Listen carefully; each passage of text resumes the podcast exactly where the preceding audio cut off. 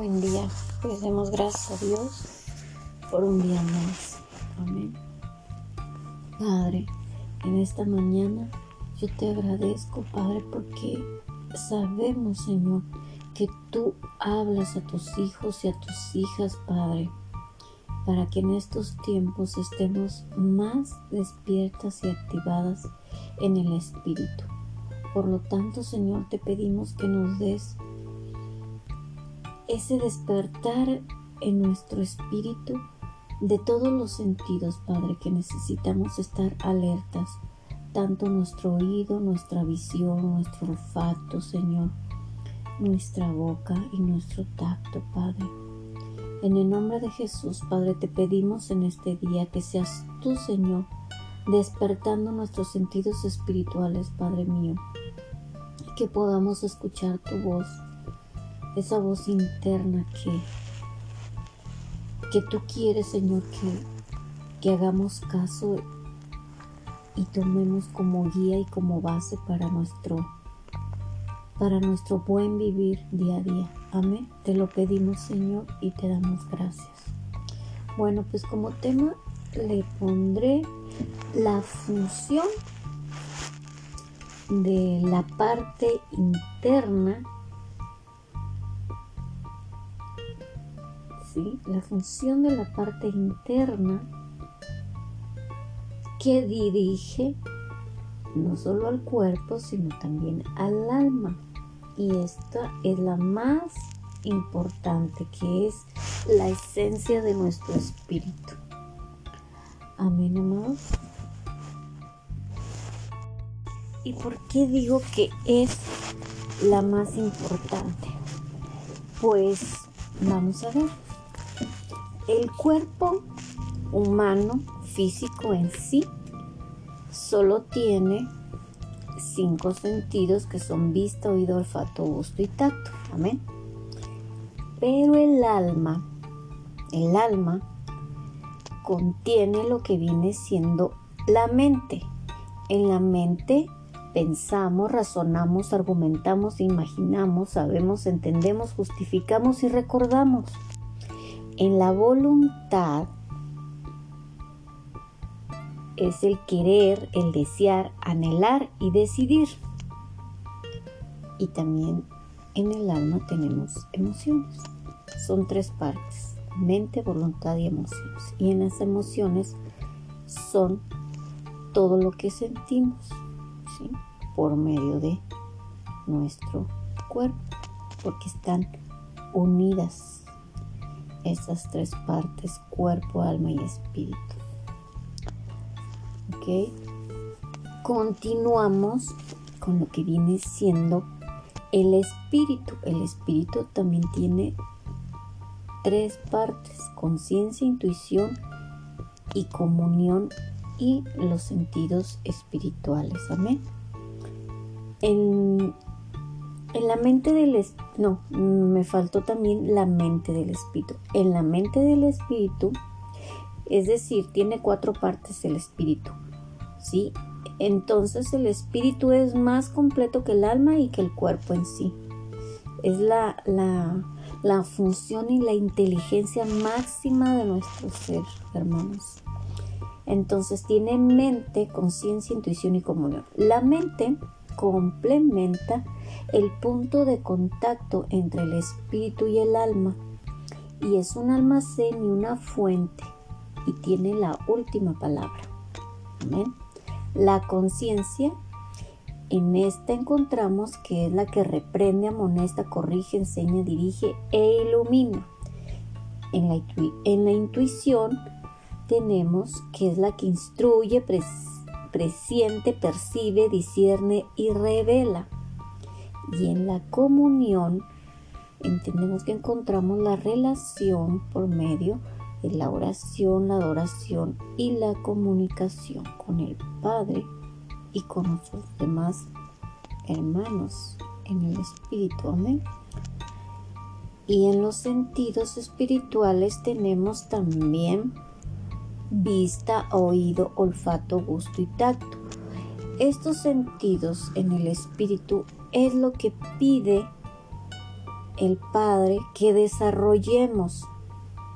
Y vamos a, ver más a fondo más adelante porque hasta ahorita donde estoy este, eh, viendo algunos temas, me doy cuenta porque es que muchas veces también habla eh, Jesucristo en parábolas y nos asemeja como, como cuando dice siervos, ovejas, como águila, como búfalo. Y he aquí la razón, porque ciertamente en el Espíritu nos va a dar la habilidad, ¿sí? Y la facultad de tener esa sensibilidad nata, ¿sí? De agudez tal como como el águila tiene una visión aguda y espectacular, así también el humano la puede tener en el espíritu. Entonces por eso la vista, hermanos, hay que desarrollar una vista, una visión como águila y como lobo. Porque creen, el lobo también tiene una visión muy aguda, muy buena, tanto de día como en la noche. Por eso es uno de los animales eh, que son este, buenos cazadores, y por su vista, que tiene una buena vista, y también el olfato del lobo es buenísimo, así como la del oso. Bueno, hasta aquí continuaré con lo que viene siendo el tema. Amén. Pues nos vamos entonces a profundidad y sería como irnos hacia las entrañas de nuestro ser. Dice, porque lo secreto, esa es la parte escondida de nuestro ser. Debemos recordar estas dos expresiones, las entrañas y lo secreto. Dice que las entrañas de nuestro ser son partes de nuestra alma y lo secreto es nuestro espíritu. Tanto nuestra alma como nuestro espíritu tienen tres partes, mientras que el corazón consta de las tres partes del alma junto con la primera parte del espíritu. ¿Ok? Debemos dedicar tiempo a considerar los detalles de todas estas partes. Primero, debemos de ver cuál es la función del corazón y cómo tratar con él. Después debemos ver el espíritu y finalmente el alma. Esperemos en el Señor para que nos conceda la gracia de ver claramente todas estas partes para que seamos suficientemente impresionados al comprender todas las partes de nuestro ser y para que sepamos cómo ejercitar nuestro espíritu y nuestro corazón a fin de experimentar al Señor, que es lo más importante. Amén. Bueno, las funciones del corazón, las del espíritu y las del alma. Bueno, dice que aquí en las escrituras lo primero que debe ser tratado es el corazón y no el espíritu ni el alma. Esto se debe a que el corazón está compuesto de todas las partes del alma y de la parte más importante del espíritu que es la conciencia. Amén la conciencia es como que estar más frescos, más, más este, abiertos a lo que nos está hablando el Espíritu. Dice, si nuestra conciencia está mal, podemos estar seguros de que estaremos mal tanto para con Dios como para con nosotros. Por lo tanto, puesto que la conciencia es la parte principal del corazón, este debe ser tratado primero para asegurar una apropiada relación con Dios. Porque el corazón es el órgano principal del amor. Eh, nos habla en la segunda de Corintios 3:16, dice, pero que cuando se conviertan los corazones al Señor, el velo se quitará. ¿Y qué razón tiene, verdad? Entonces dice, lo primero que debe convertirse al Señor es el corazón, porque esto es el verdadero arrepentimiento. Cuando estábamos caídos, nuestro corazón estaba apartado del Señor. Sin embargo, cuando nos arrepentimos, nuestro corazón fue convertido al Señor. Este asunto de convertir el corazón hacia el Señor no se efectúa de una vez por todas. Nuestro corazón debe tornarse al Señor todo el tiempo, todos los días, cada mañana. Debemos de tornar nuestro corazón de nuevo al Señor. Después de levantarnos debemos de acudir al Señor y decirle, Señor, heme aquí estoy, por tu gracia y tu misericordia quiero tornar de nuevo a ti en este día. Porque cuando nuestro corazón se convierta al Señor, el velo será quitado. Mucha gente dice, ¿por qué no tengo ninguna guía? ¿Por qué no conozco la voluntad del Señor? Quizás esas preguntas nos hagamos, pero el problema es en dónde está el corazón de ellos y hacia dónde está orientado. O sea, hacia dónde está nuestro corazón, hacia dónde está orientado. Preguntémonos. Porque el corazón es lo que se convierte al Señor y debe de estar en sintonía con Él. Sí, amén. Ah, vamos a segunda de Corintios 3:16. Y dice así en segunda de Corintios 3:16, pero cuando se conviertan al Señor, el velo se quitará. Amén.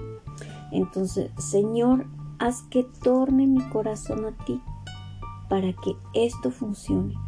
Tan solo pruébalo antes de leer la palabra en la mañana, en primer lugar, y torna tu corazón al Señor para que el velo sea quitado y abra la luz de nuestro entendimiento.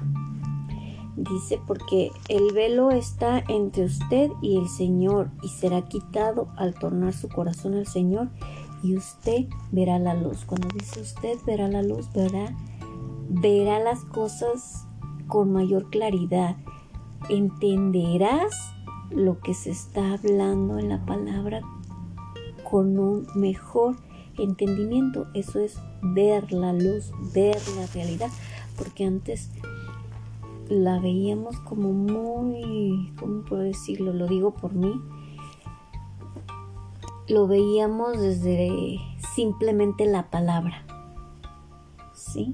Sin tener entendimiento de la profundidad del significado real de lo que se nos está hablando en la palabra.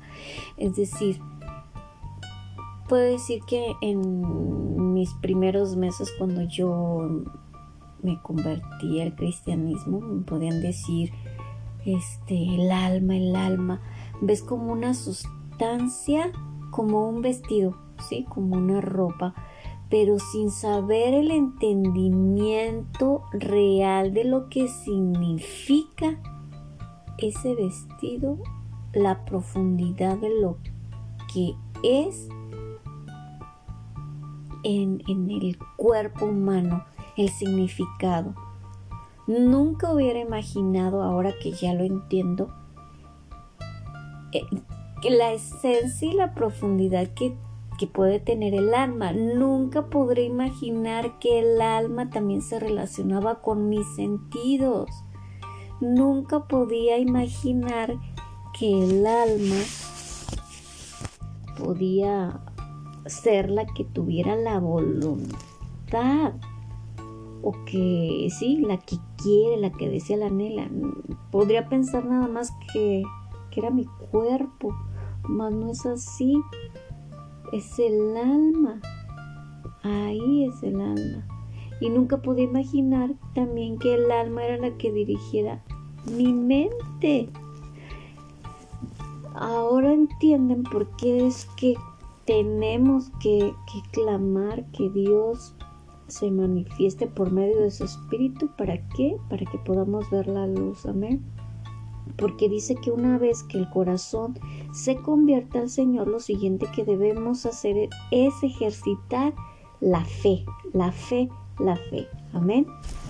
Esta nos habla en Romanos 19 al y que dice en Romanos 10 del 9 al 10 dice así que si confesares con tu boca que Jesús es el Señor y creyeres en tu corazón que Dios le levantó de los muertos, serás salvo, porque con el corazón se cree para justicia, pero con la boca se confiesa para salvación. Amén.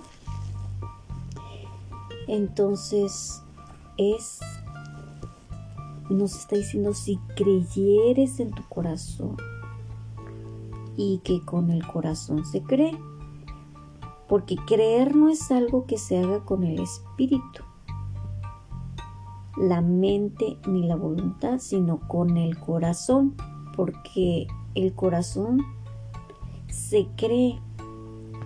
Entonces debemos aprender a usar nuestro corazón para creer a fin de cooperar con el espíritu.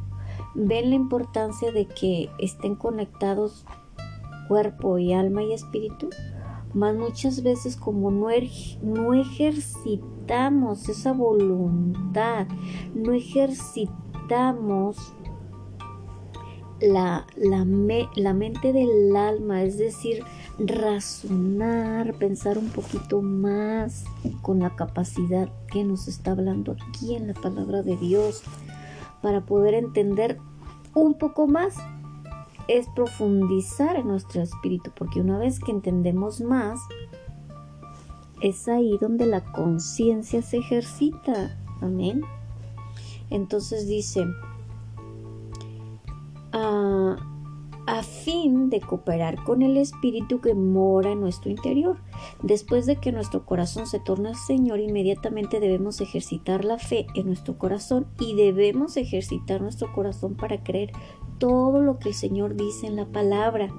Por medio de ejercitar nuestro corazón debemos creer todo lo que sientamos profundamente. Debemos creer en el Señor en medio de nuestro ambiente, en todas las situaciones dentro de nuestro contorno de circunstancias y debemos siempre ejercitar nuestro corazón para creer al Señor. Ejercitar la fe en el Señor evitará toda duda en nuestro corazón y debemos aún orar que el Señor proteja de las dudas de nuestro corazón. Ahí también nos habla el Señor en, en Proverbios, no recuerdo bien la cita, pero acuérdense que dice, sobre toda cosa guardada, guarda tu corazón. Amén. Entonces, vemos como tercer lugar dice que el corazón debe ser purificado de mala conciencia. Amén. Eh, aquí nos habla que en el pasaje de Hechos 10:22, vamos para allá.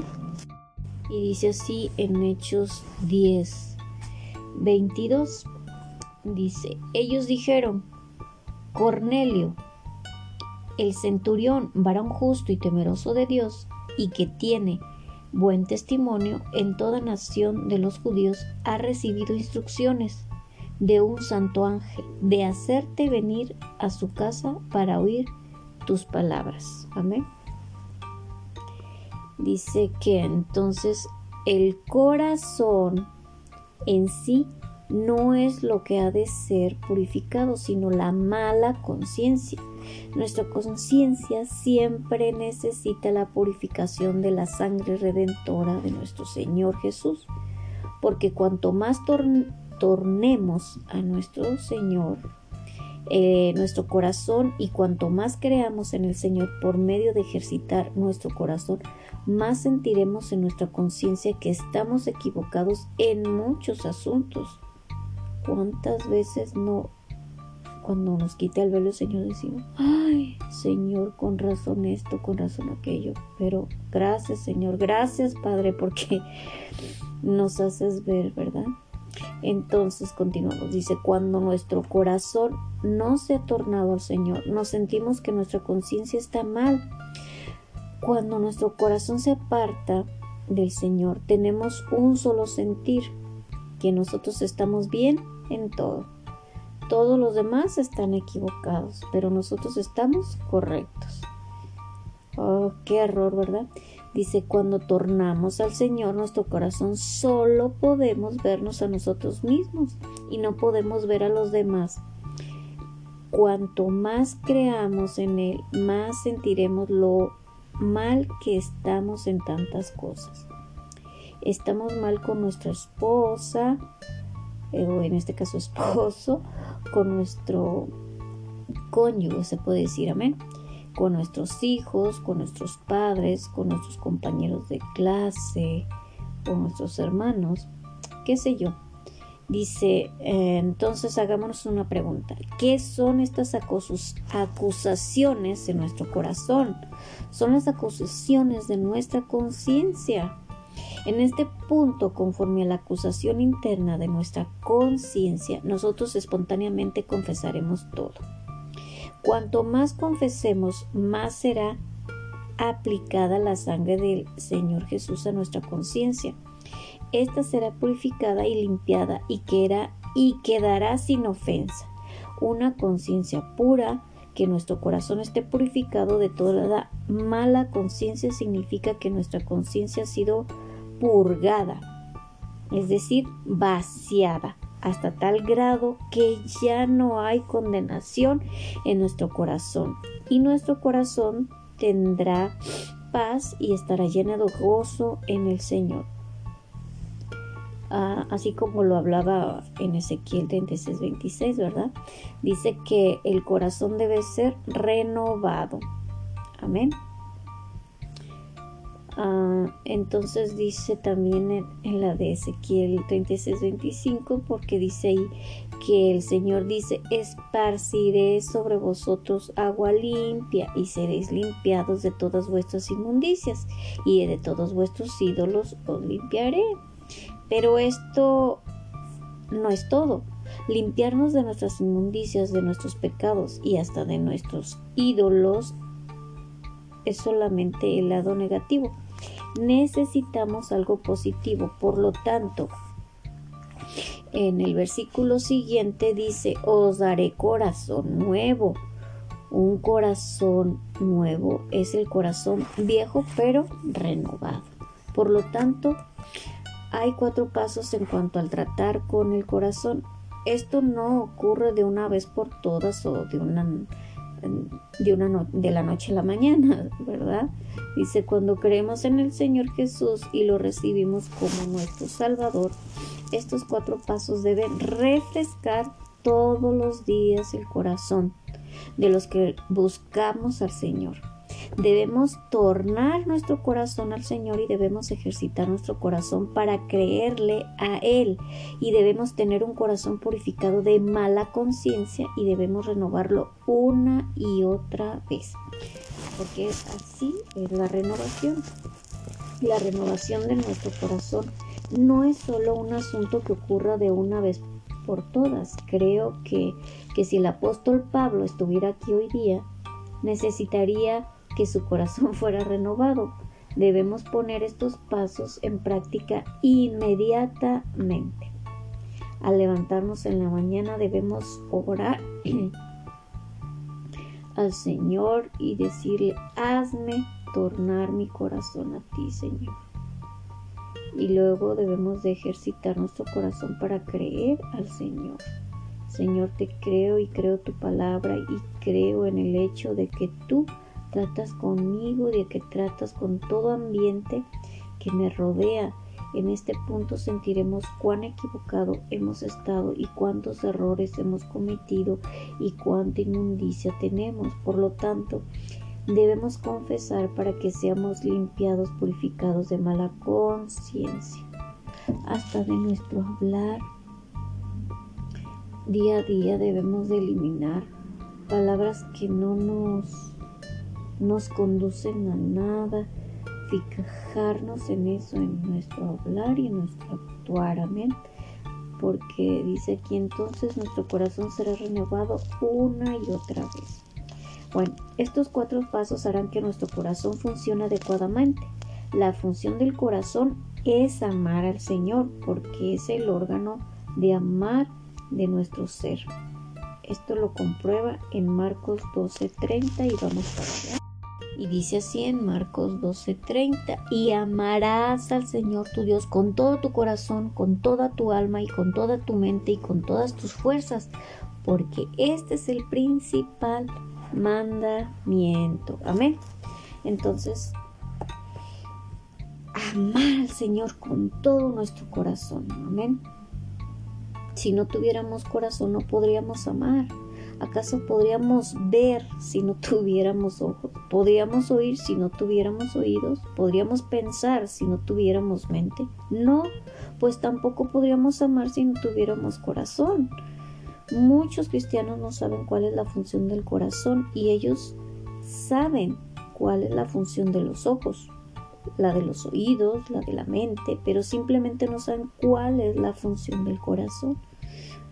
Y es la de amar, porque el amor es un asunto que corresponde al corazón y no podemos amar a la gente con la nariz y tampoco podemos amar a la gente con las manos.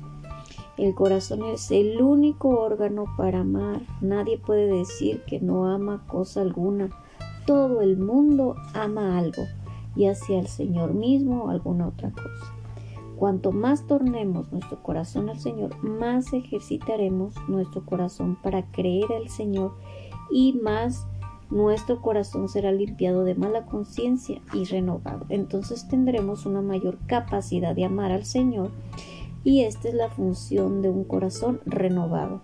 Cada mañana debemos de renovar nuestro corazón para que podamos amar al Señor cada vez más, cada vez más y cada vez más. Pues todas las experiencias espirituales comienzan con un amor en el corazón. Porque si no amamos al Señor es imposible recibir algún tipo de experiencia espiritual. De hecho, la primera experiencia de nuestra vida cristiana, la salvación, tiene que ver con el hecho de que el corazón ame al Señor Jesús. A ninguna persona que verdaderamente se arrepiente le falta en su corazón amor hacia el Señor. Es posible que no tengan palabras para expresarlo, pero interiormente tiene la dulce sensación de amor. No tiene el conocimiento, pero su experiencia inicial de salvación es una reacción o un reflejo de amor en el corazón hacia el Señor. Y debemos aprender a tornar continuamente nuestro corazón y ejercitarlo para tener un corazón purificado de mala conciencia y nuevamente renovado con el fin de poder amar al Señor cada vez más y que la iglesia perdiera su primero y fresco amor hacia el Señor fue la causa de que ella cayera y se degradara cuando nuestro corazón no sea fresco en cuanto a amar al Señor habremos caído y debemos devolver nuestro corazón hacia el Señor una y otra vez y renovarlo continuamente para que tengamos un nuevo y fresco amor para con el Señor. Amén. Bueno, pues esta fue palabra de Dios en este día. Espero que haya sido de bendición. Te alabamos, Señor, te bendecimos y te damos gracias. Amén y amén.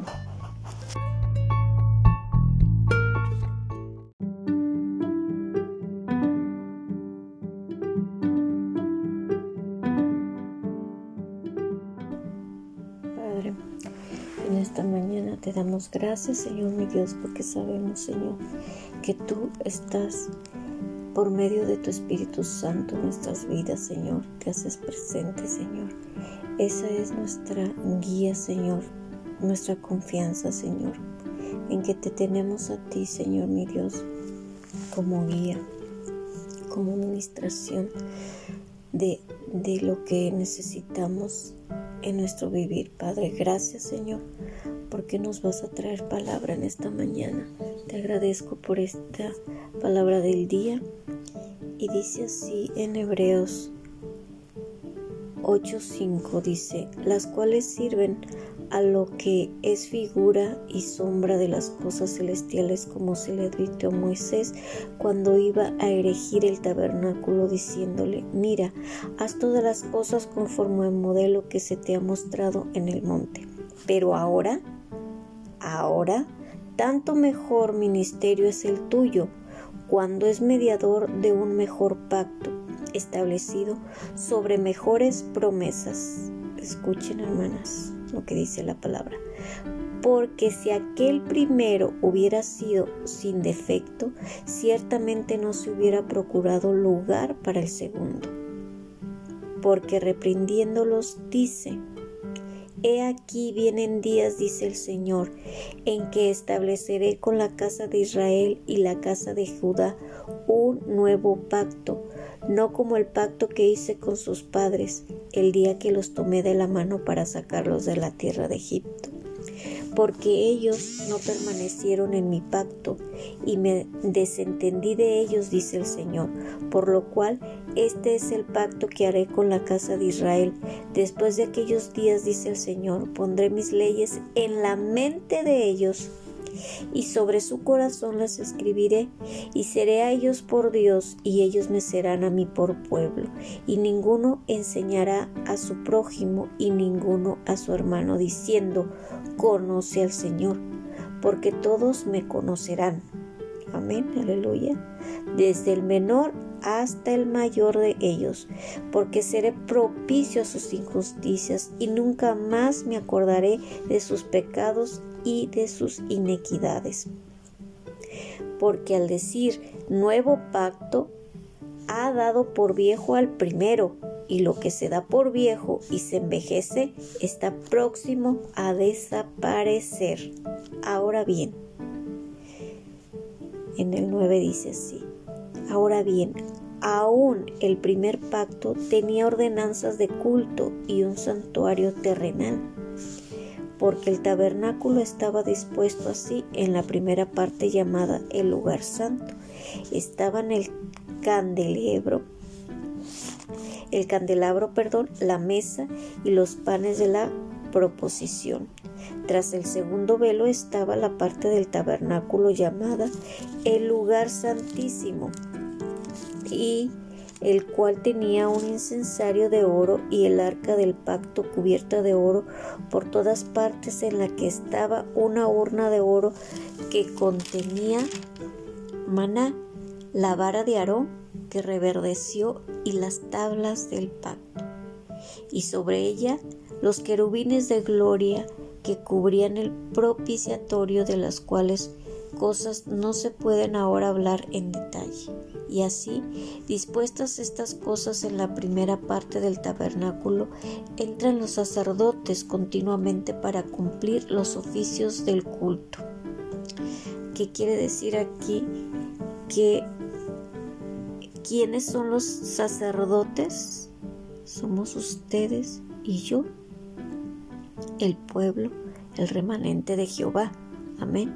Está diciendo aquí que entran los sacerdotes continuamente para cumplir los oficios del culto. Entonces no nos olvidemos que debemos estar continuamente atentas a la palabra, a lo que nos trae en la mente el Señor para llevar a cabo con diligencia el compartir su palabra o el ministrarnos unas a otras como ese es el propósito de la palabra por medio de estas grabaciones. Amén. Entonces, pues esta es palabra de Dios y le doy gracias a Dios por esta palabra del día. Les amo y, y continuemos adelante con ánimo, con alegría alabando al Señor, glorificando su nombre. Demos gloria y honra al que vive y al que reina por los siglos de los siglos, porque Él traerá nuevas cosas. Que en este día puedan abrir su boca, abrir su mente, su conciencia, su espíritu, su alma, su ser, todo que esté dispuesto para alabar y glorificar el nombre de nuestro Señor Jesucristo. Declaren hoy las bendiciones que, que quieren sobre su casa, sobre sus hijos, sobre su matrimonio, sobre este estado de Jalisco, sobre la nación de México. Amén. Declaramos que vienen tiempos nuevos, tiempos de victoria, tiempos de avance. En el nombre de Jesús, las animo. Buen día.